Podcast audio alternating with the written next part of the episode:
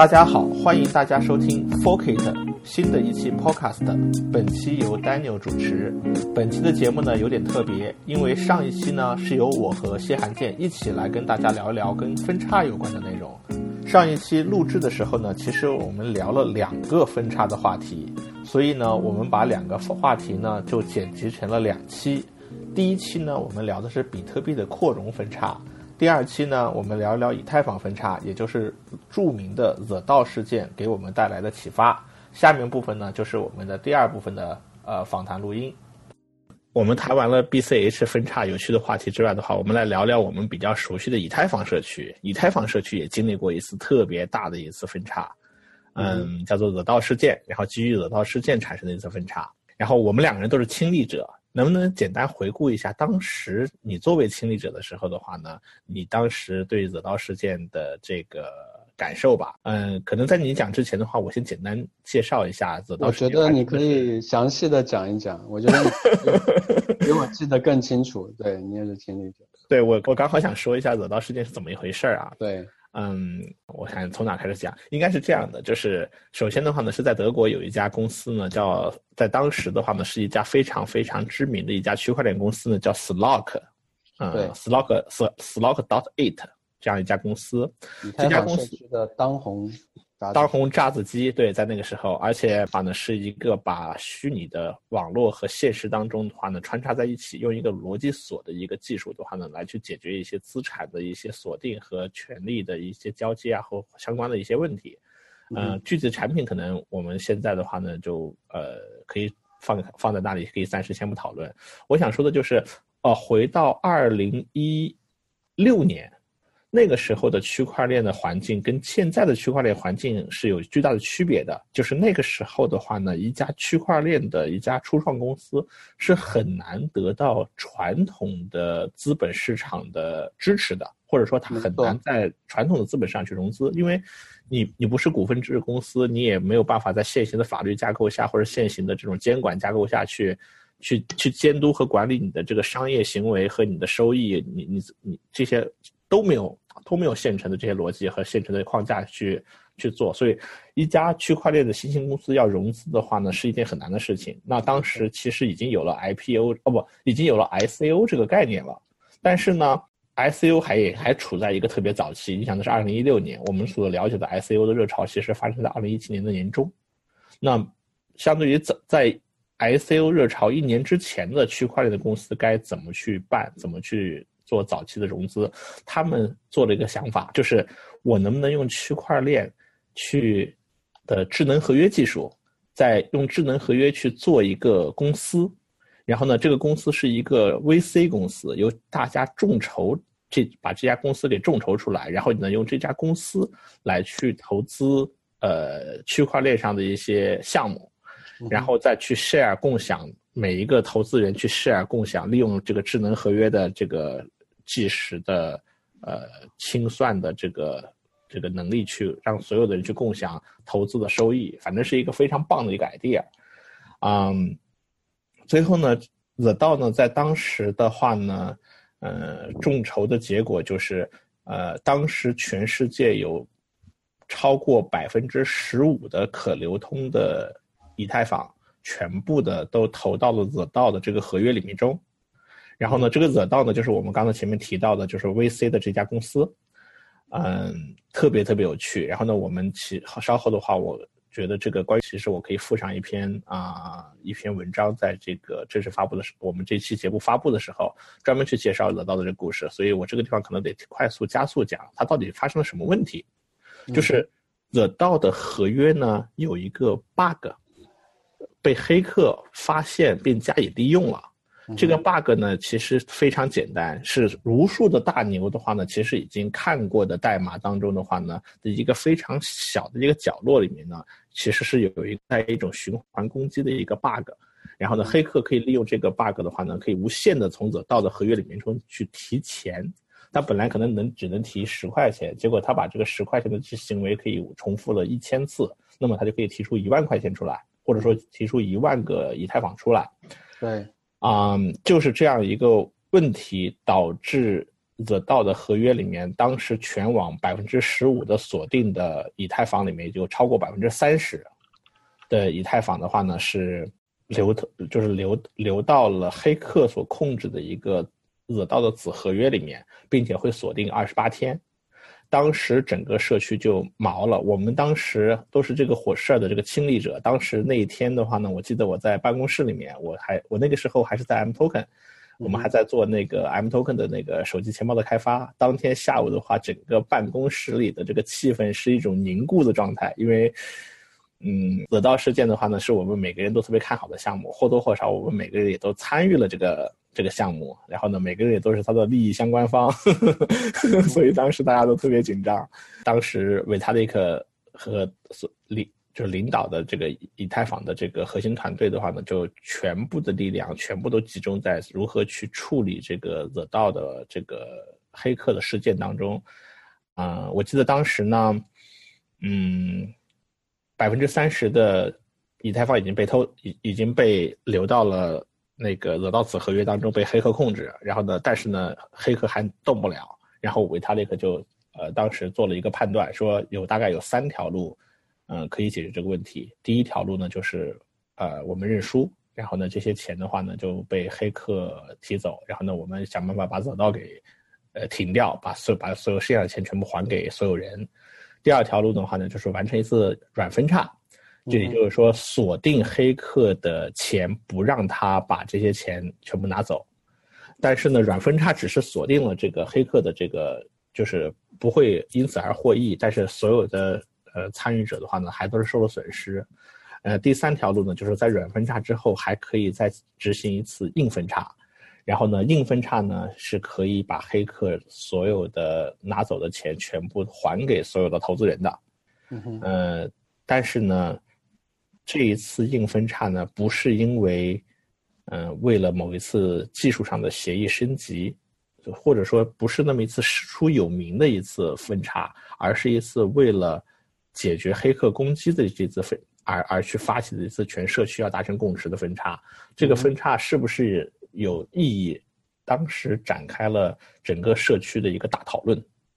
而且呢，这个讨论的话呢，持续了嗯很长一段时间，并且非常非常激烈。我记得我们每个人都是当时这场讨论的参与者，你还有印象吗？对，我记得就是得到这个事发生的时候，我记得我是。在在路上走着，然后我印象中是，谁应应该是少平来找我，就是因为那个时候我们在做 EastFans 嘛。对，少平是 EastFans 的运营负责人，当时。对对，他当时微信告诉我说，哎，好像是得到出事了，然后我我就去看，然后看了之后就意识到，就是说这应这是一个很严重的一个安全事故。对。然后马上就跟少平讲，就是说我们要不拉个群吧，然后把大家就社区里的。人至少中国社区这边给集中起来，然后也好也也方便，就整个中国社区跟呃以太坊基金会这边做一些进一步的沟通，因为这个事情既然是一个安全事件，一定会有后续的事情、后续的呃措施、后续的各种各样的沟通要发生，所以当时我们马上就建了一个 EastFans 的群，然后对那那个群其实就是现在 EastFans 呃最大的那个群。对，是通过这，其实是在这个事件的契机之下建立起来的。那个群把当时整个以太坊社区所有相关的大 V 全部囊括进来，一直到今天，也就是说两年之后的话呢。这个群里面仍然聚集着在国内至少是中文社区里面以太坊这个社区里面最有影响力的一波人。然后呢，在以太坊在过往当中发生的一些比较大的一些事情，最后都是在这个群里面大家在讨论、交换观点和传播这个信息。没错，没错。嗯，所以做呃，先把这个群拉起来之后，然后后面其实就是呃和以太坊的团队有一些沟通了。这个我就呃这个我略过不讲。然后我。我呃，我印象中另外做的一件事情就是说，和大家在讨论，就是说这个攻击到底怎么回事？因为大家其实都很好奇，那个时候只是知道出事了，对吧？但是呃，黑客是怎么样把这个钱弄走的，把这个得到合约里面的币弄走的，其实还不知道。所有人，全世界所有人都在分析，那个时候没有人知道到底怎么回事。嗯。然后最后是说，呃，连续发生了两个，连续发现了两个。呃，漏洞应该是我印象中是有两个漏洞。是的，然后第一个漏洞是说，呃，第一个漏洞应该是最著名的那个重入攻击的重入的一个漏洞，呃，对忘记是第一个还是第二个了。反正就是说你可以把钱移走，但是只有这一个漏洞是不够的，就是说，因为你你在一个呃，应该是一个啊，我细节已经记不太清了，应该是一个 split 到的一个，就是没错没错，你记得是对的。一个一一个 proposal，嗯，然后只可以被利用一次，然后你你你如果这个 split DAO 的 proposal 只能被利用一次的话，也就是说你必须在一个区块之内结束你的所有攻击，因为它只能被利用一次嘛，你没有办法说我这个区块用了，下个区块继续用。嗯但是每每个区块的它其实是有一个啊、你可以认为是计算能力的上限，就是说你不能做太多的事情，就 gas limit block gas 对 limit。对对，然后呢，因为有这个上限呢，所以即使你可以利用这个漏洞一次，你也没有办法偷走很多的钱。那么你要怎么样做才能把所有的钱都偷走，对吧？就是说这个合约里面可能存了三千万美元，但是嗯你如果利用一次漏洞，你只能偷走一百万美元，这是一个非常痛苦的事情，对于黑客来说。那么你怎么样可以把所有的钱偷偷偷都偷走？这个时候就需要用到第二个漏洞。然后你把这两个漏洞组合起来的话，你就可以弄一把所有的钱都偷走。所以说，最后黑客其实偷了非常非常多的。呃，你可能你可能对第二个漏洞到底是具体的这个细节可能有点记不清楚了，但是我还记得另外一个细节啊，就是你当时是第一个在中文社区，我不知道是不是在全世界社区，应该是你第一个在呃，如果我记得没错，你应该是第一个发现了两个同时两个漏洞组合用法的那个人，然后写的话呢，但是你马上就把这两个漏洞写了一篇文章。然后当时呢，我是以太坊的那个编辑，就是我在编辑这个惹到事件的所有的这些新闻的这些聚合，然后你的文章写出来之后，是我把它编辑放到那个社区里面去的。然后当时我对这篇文章，呃，做了一个小小的贡献，就是帮你起了个名字，我还记得很清楚，叫做对对古尔丹之手。对对对对 对。我也不知道为什么当时会起到这个名字，然后我们可以稍后在这期节目的后面的话，会把这篇文章给放出来。这其实这是一六年的时候，当时你在第一时间分析出来这个攻击手法的时候写出的那篇文章，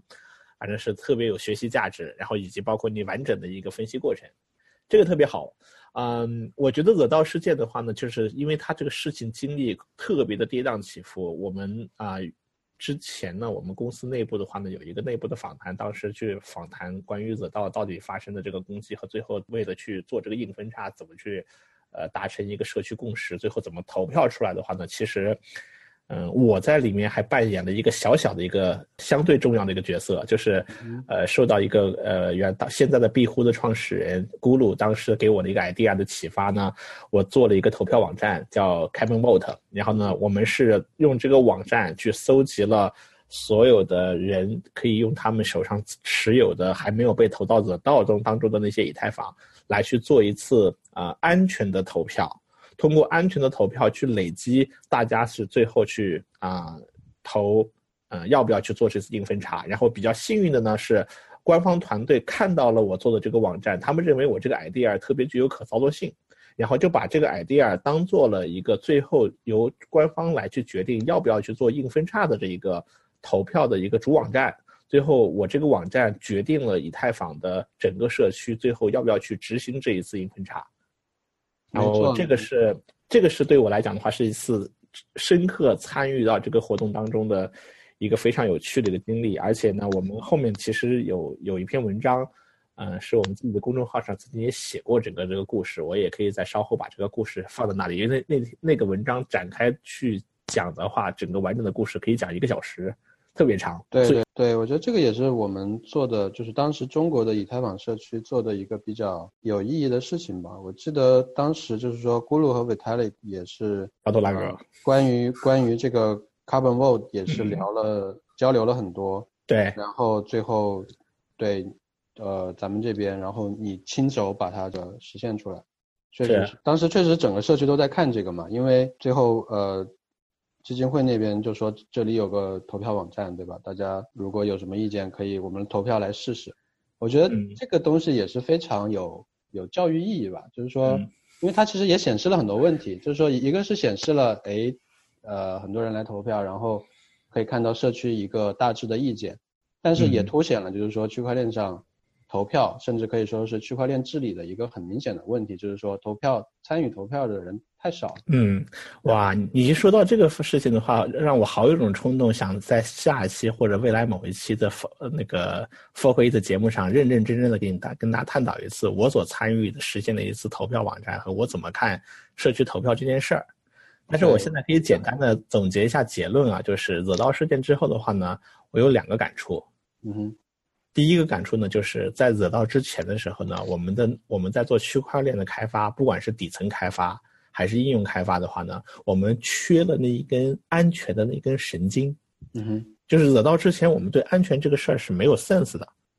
但是惹到之后的话，我们每个人都把安全放在了一个嗯，不能叫 number one，也是跟其他的 number one 并列的一个如影随形的一个 sense 摆在那里，就是我们知道我们的每一步都可能会产生巨大的。可能无法挽回的这种损失，我们必须要把安全这件事放的，就是放到一个非常非常重要的一个位置。任何时候都要有安全的这个 sense。我觉得这是走到之前、走到之后的一个巨大的一个，就是大家在做区块链的这个技术开发当中的这么一个一个改变，或者是一个心态上的转变。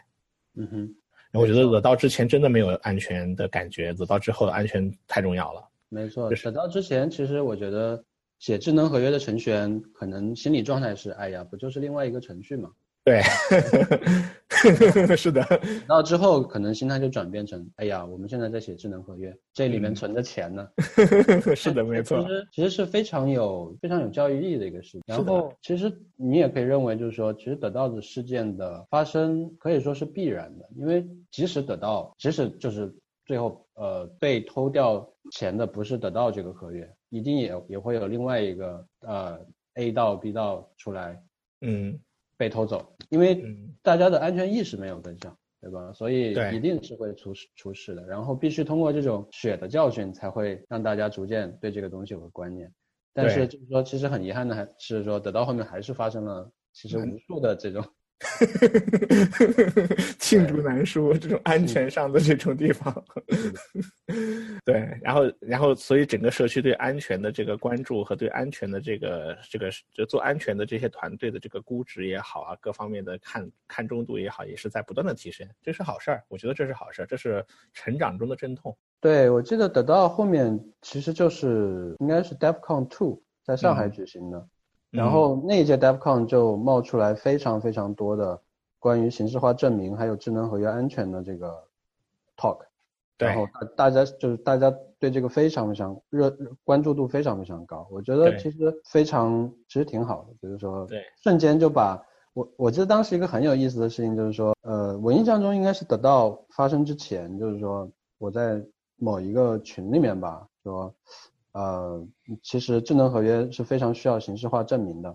但是那个时候大家对形式化证明的前景其实非常非常的悲观，因为有一些人他其实就是研究形式化证明的嘛。我记得在群里面，他他就说，哎呀，就是说其实现在形式化证明好像用的地方很少，然后也有很多事情不能做，对吧？可能呃这个还要很久说呃形式化证明才能跟智能合约。呃，结合上或者说被广泛的应用，但是很神奇的就是说得到之后，其实就半年的时间，对于形式化证明的这个研究已经遍地开花。我觉得有非常多做形式化证明的人就立刻的进入了这个领域，就像当年区块链把这个很多做密码学的人，对吧，带到了这个领域，然后得到就把很多做形式化的人带到这个领域。是的，是的，对于学术研究其实是非常有推动价值。是的。越越他们容易拿到一些资源去支持他们继续在这条路上去研究，这样的话也会产生更好的一个进度进展，然后也会有我我觉得好像每一段时间就会有在形式化证明领域里面会有一些有趣的新东西出现。我这这是我觉得在安全这个 sense 上是得到给我们的一个带来的一个最大的一个非常大的一个点。然后另外一个点的话呢，我还想说的就是难，这个难指的就是达成共识真难。我觉得在当时大家都已经是受害者，这么百分之十五的 token 都已经被锁定的情况下，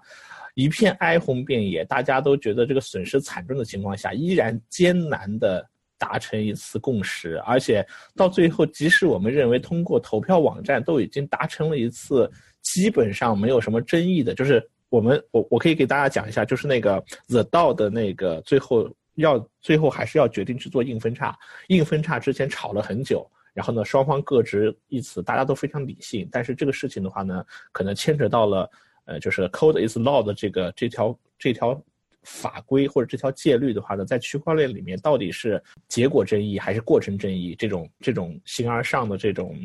这种这种讨论，到最后的话呢，它本身就是很难产生最终一致的结果。虽然投票的来说的话呢，大家还是选择理性的，想要拿回损失。啊，而且投票结果是一边倒，就是绝大多数的人是赞成分叉，和很少的人反对分叉。即使这样，最后也是艰难达成了共识之后，还是出现了一部分选择朝往左走，一部分选择往右走。ETH 出现之后，还是有 ETC 出现，最后在走到之后完成了分叉之后，形成了两条链。对，哎，那我我我我其实想问你一个问题，你觉得大部分人选择支持分叉，是不是说明了？大部分人可以为了利益放弃信仰，我觉得其实是少部分人选择了支持分叉，而不是大部分。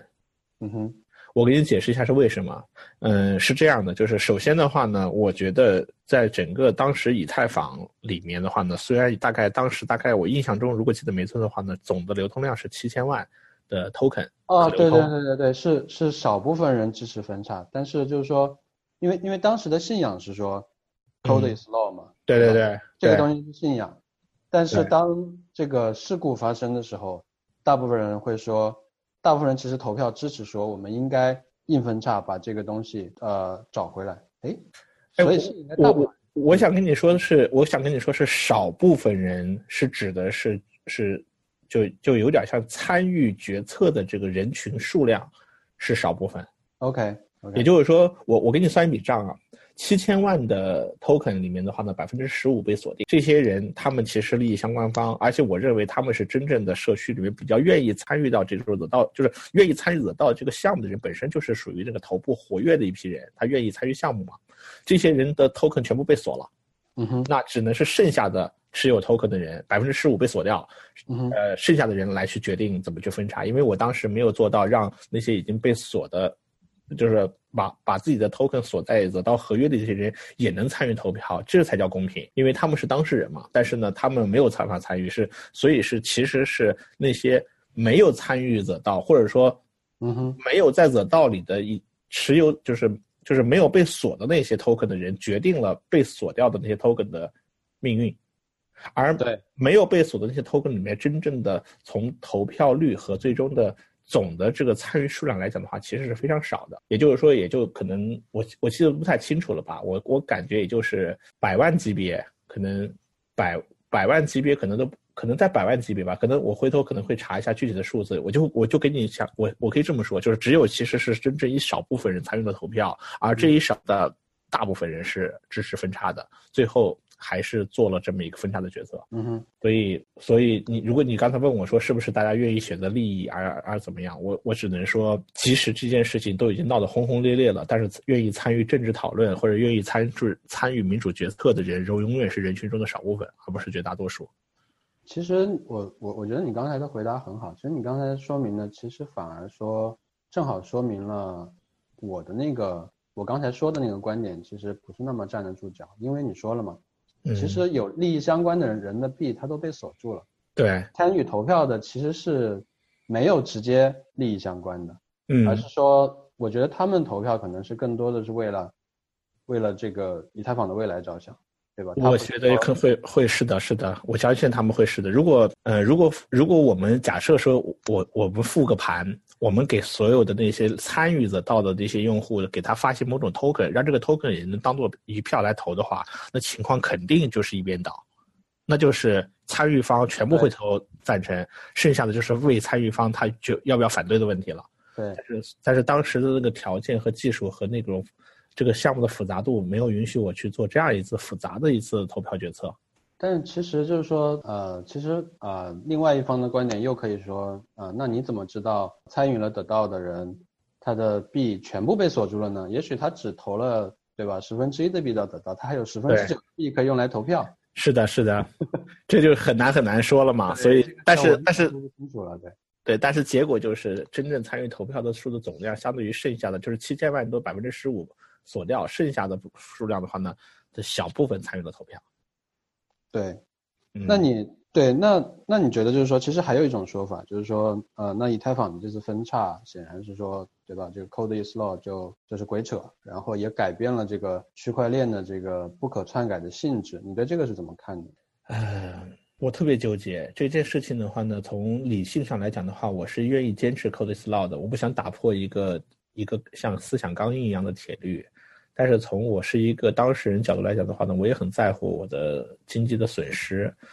而且其实说实话，当时投的还蛮大的，嗯，所以我特别纠结。但是如果你要是让我站在行业的角度来讲的话呢，其实我是理性一点，我是希望当时去恪守这个 c o d e Law 这样一个，就是我还是选我如果让我重新选择一次的话，我可能再理性一点的话，我会愿意站在捍卫或者说遵循 c o d e s law 的这样一个规则之上的去重新考虑，因为嗯。有些东西的话呢，最难的不是说你提出了一个观点，或者说你提提出了一个信仰，最难的是你如何去坚持一个信仰。如果我们当时提出了 c o s i s Law，但最后我们没有最后去坚持，那其实到最后的话，那你以后再提出的任何一个观点和一个信仰来说的话呢，都是他你能证明你提出的这个观点的分量，是都是有待商榷的。所以我现在可以从这个角度去思考，我觉得。即使付出再大的代价，也要去坚持某种东西。那个坚持本身是非常有价值的，只是当时受限于一些比较狭隘的一些经济上的一些考虑，我没有那么坚持。但是现在我会更坚持。哇，我明白了。我觉得这是一个很有很有意思的观点。啊，这其实我怎么说呢？就是说对 Code is Law，其实应该说一直是有一些怀疑吧。就是说，因为作为开发者，其实你。很容易理解到，就是说，你要写出没有 bug 的代码那种难度，对，这这个难度就是不可能，就在我看来，对吧？我我我要写一遍代码，它是没有 bug 的，尤其是当你的呃 app 越来越大的时候，这个真的是不可能的事情。所以说，如果说 code is law，那你肯定你就会想嘛，就是说，那我说代码写了就不能改，那也就是说我第一次写代码就得不出 bug，这个事情好像。没法实现，对吧？所以会有那么一些犹豫，至少对于这个这个观点会有一些犹豫。嗯，呃，然后就是说从另外一个角度，就是说我也想就是说为以太坊怎么说呢？呃，辩护一下，就是说我觉得以太坊并没有打破什么区块链不可篡改这个性质。为什么这么说呢？就是说虽然在得到这个事件里面，对吧？我们做了硬分叉，但是硬分叉改变的是当前的状态，改变的不是历史。嗯，就这个区别，这个区别在于什么地方，对吧？这个区别是说，其实区块链里面是有是有两种数据的，我们可以认为，一种是积累的历史，一种是当前的状态。那么，比如说拿比特币做比喻的话，积累的历史是什么呢？是过去发的所有的交易里面被花掉的那些呃 transaction output，对吧？已经被花掉了，其实它它已经不再有效了，但是它永久的存在于这个区块链里面。包含它的交易也永久的存在于区块链里面，这是历史。然后呢，还没有被花掉的那些 transaction output，我们叫 UTXO。嗯，这个 UTXO 的集合，它是当前的状态，它是当前的账账本，对吧？那么其实当你去观察区块链的时候，你会发现历史是不会变化的。一旦我们打包把交易打包变成区块放在那儿以后，历史就永远在那儿。但是状态其实是在不断的改变的。在正常的情况下面，我们是通过发交易的方式，我去花掉两个 UTXO，这两个 UTXO 就变成历史了，然后产生两个新的 UTXO，这两个新的 UTXO 是新的状态，那么当前的状态也就随之改变了。所以说，在区块链里面本来就是说历史是不可篡改的，历历史是 immutable，然后状态是在不断改变。那么当我们从这个角度去审视，就是说得到分叉这个事件的时候，你会发现其实。得到的硬分叉，去修复的是当前的状态，不是不是去修复历史。嗯，历史没有被抹掉，因为历史是指说黑客发送的那些去偷走得到里面资金的那些交易，那些交易永远的留在区块链上。对，这个其实是我认为，我认为这个是区块链最重要的性质，就是说所有发生过的事情，它会被记下来，然后所有后面的人。他可以看见他，看见他原来的样子，对吧？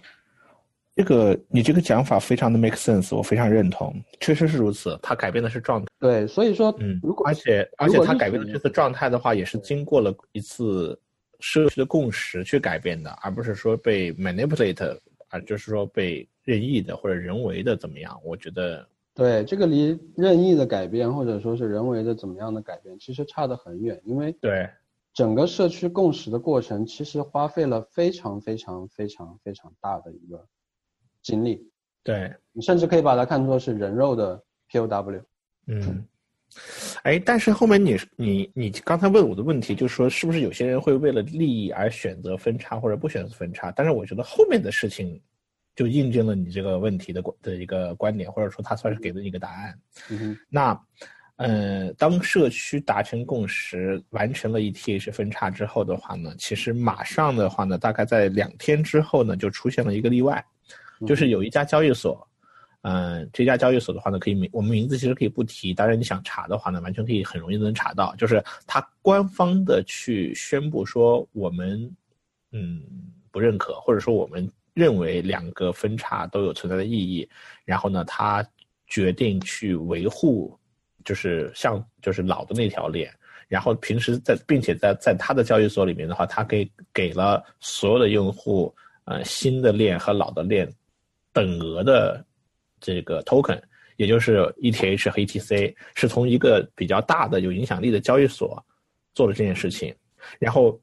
你知道发生什么事情了吗？所有的用户突然发现，我在这个交易所里面和就是我拥护这个交易所这个决定，那么我在我的主网上的以太坊都会拥有一个对等的 ET ETC。那所有的用户发现，哎，这个突然一块钱可以变成两块钱，然后受到利益的驱使。ETC 马上就起来了，而且甚至一度的话呢，有然后又产生了一个新的一个呃社区里的一个大讨论，说 ETH 还是不是该叫 ETH，ETC 才是那个 ETH，因为它是原始原来的那条链，所以虽然后面的话呢，还是给原来没有分叉前的那条链起了名叫做以太坊 Classic 经典以太坊，嗯嗯，但是但是因为利益的驱使，人们倾向于认可了。由交易所发起的这条可以给大家送币的，或者一一比一的配比这个币的这条原保留的这条原来的这条链。对你对，其其实这么说，我刚才其实说错了，就是说，其实人人们第一次意识到一块钱会变成一块钱和另外一个一块钱，是在得到这个时候，不是 BCH 分叉的时候。是的，得到其实是在 BCH 之前。对对对，没错没错。对，呃，不过我觉得这个也不完全是利益趋势吗？嗯，对，因为这里面确实涉及到你认为谁是对的这个问题，嗯，对吧？你如果说你认为 E T E E T C 是对的，那你可能很自然的就会去做这样一件事情。嗯，当然就是说，其实当时也有很多阴谋论说啊，比如说得到这个事情或者 E T C 这个事情就是这个交易所鼓动的，对吧？嗯，我记得当时是有这样的言论的，但是这个你其实也无从查证了。对。啊，我我这样看啊，就是，就是 E T C 在这个点的话，其实取得非常非常的巧，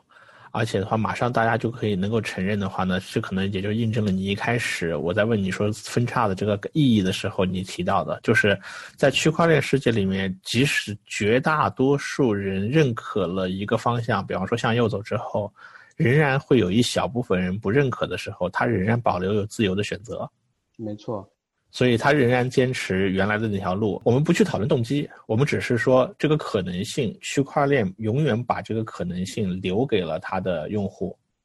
用户愿意的情况下，永远他都有这样一个可能性存在。这一点来讲的话呢，其实是是那种就是杜绝掉的那种绝大多数人的那种就是民主，其实是一种暴政的这种可能性，就是少数一定要服从多数嘛？不一不一定啊。然后呢，你其你可以不服从嘛，然后你就分叉就可以了，而且说不定的话呢，这个分叉的结果的话呢，到最后的话呢，会走出一条完全不一样的路，啊，严严严格的说，我们每个人也都是 ETC 的受益者，因 因为 ETC 的话呢，我们确实多了另外一个一块钱，因为这是后话了，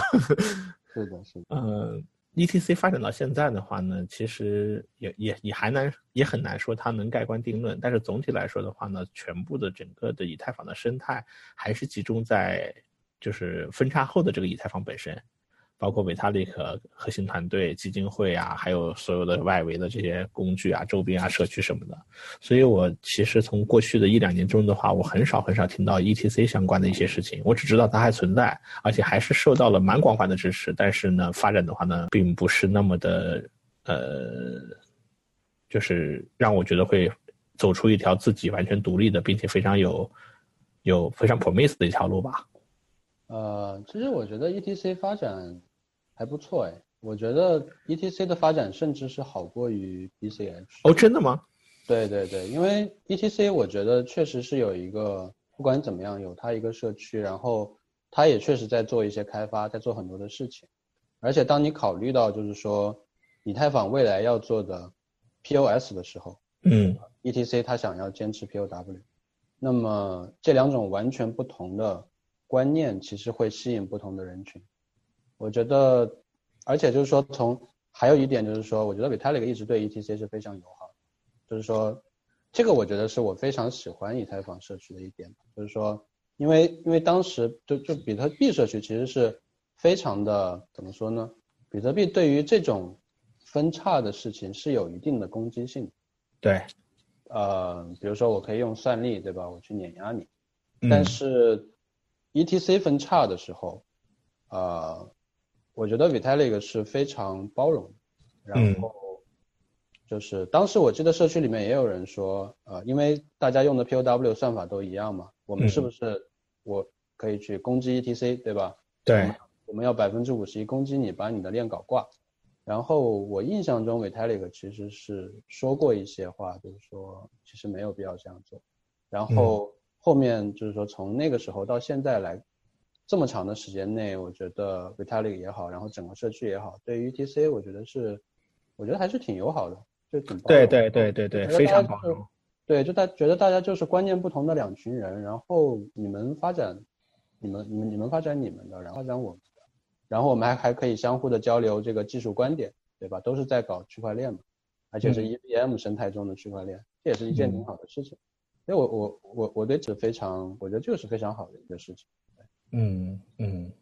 非常非常有趣，而且我觉得以太坊在对 ETC 上大家有目共睹，从来没有主动的去攻击过，甚至在言语上有些什么地方的表达过对立，这一点是非常难的一件事情。嗯，在以太在比特币社区很难想象，这这，呃，其他我就不说了。我我我相信还有很多的比特币的这些 holder 的一些用户，他们所以。所以我就不表达我的政治倾向性了。我 是觉得其实都挺有意思的吧，就是说，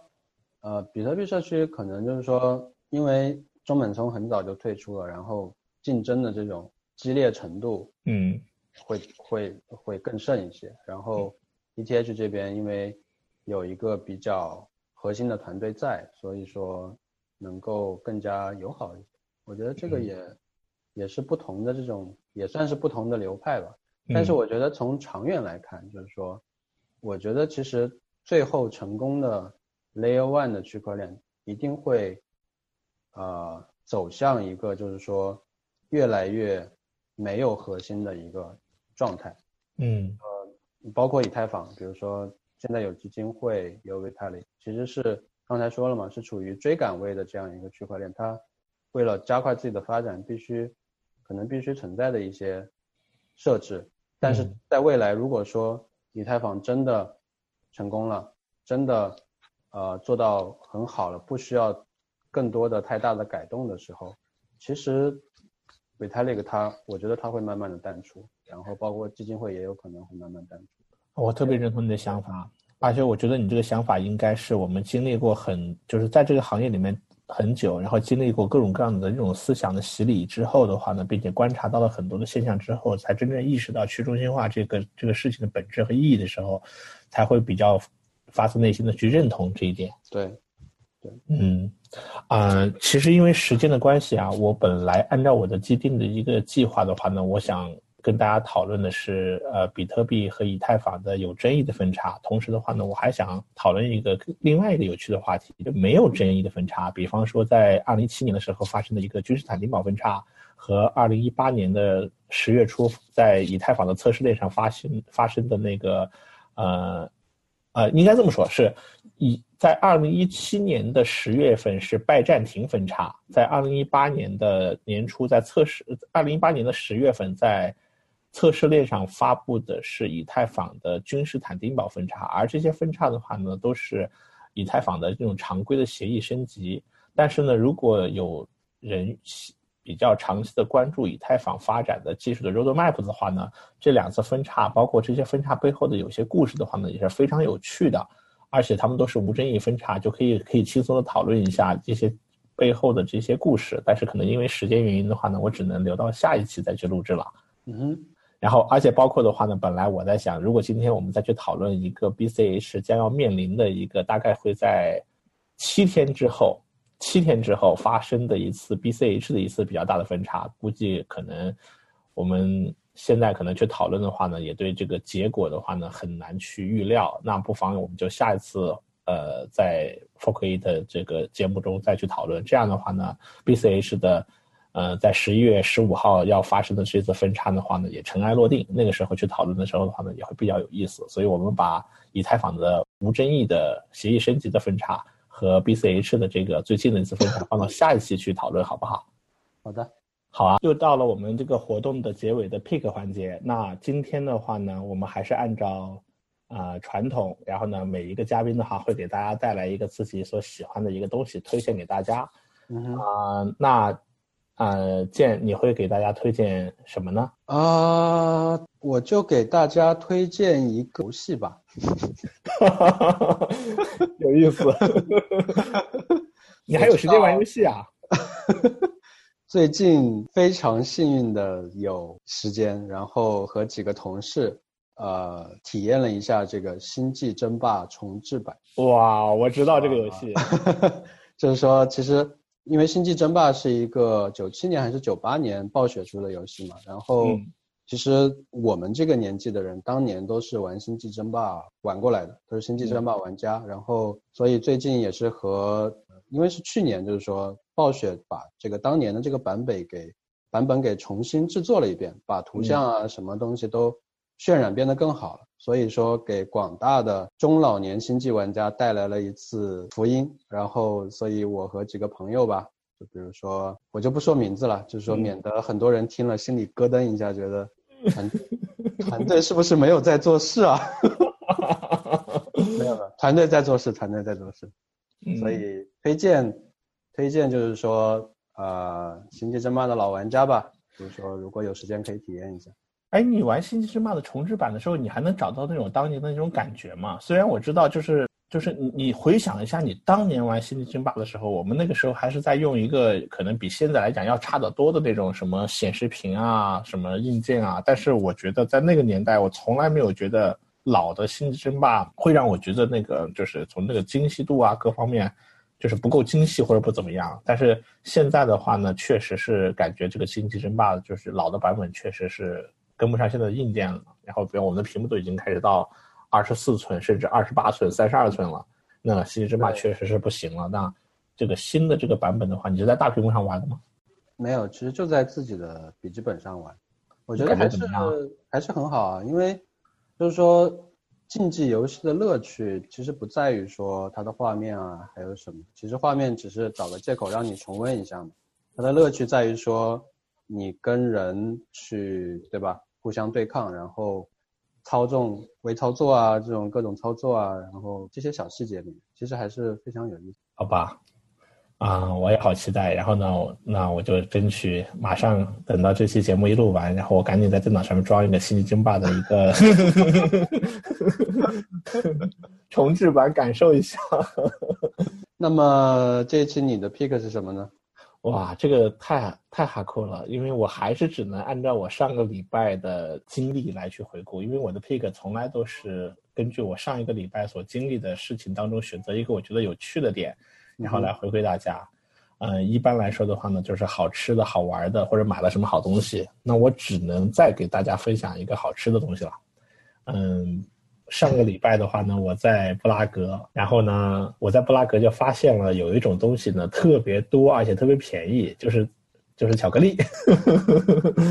然后呢，应该是上上个礼拜吧？啊，上上个礼拜对，然后呢，嗯，参加那个以太坊的 DevCon 的活动的时候的话呢，除了上个礼拜我们呃给大家分享过的吃了五顿猪肘子，然后我觉得特别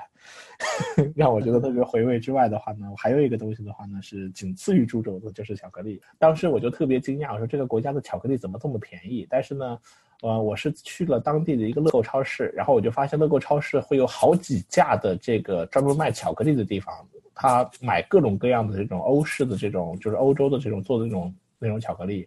然后一板巧克力的话呢，折合成人民币的话呢，比国内要便宜得多。而且我第一天的话呢，只买了呃一点然后呢回来试了试，尝了尝，觉得特别好吃。然后之后的话，我就买了好多，我大概买了四五十块吧。然后，然后呢，走过也没花多少钱。然后呢，我会在。下一次回到公司的时候的话呢，会给大家都带去一些，让大家去尝一尝。然后我就觉得哇，这个巧克力真的做的真的是非常好吃，而且他们做巧克力很有心思。就是你知道欧洲人很会做奶酪嘛？就是嗯，奶酪的种类有好几百种。他们巧克力也有好几百种，然后我就买了好多种不同的巧克力，然后呢，这些都可以拿回来给大家去尝一尝。这个做巧克力也是一种文化，所以我会非常推荐布拉格的巧克力。我不知道，也许在欧洲有其他的城市的巧克力可能会做的也会非常好，或者可能更好，也许是瑞士或者我在玩什么地方。但至少我去的这个是我买到的多的巧克力让我非常满意，所以如果有机会的话，也让大家去推荐大家去试一试。好，好，那谢谢谢谢。再见，谢谢大家，拜拜。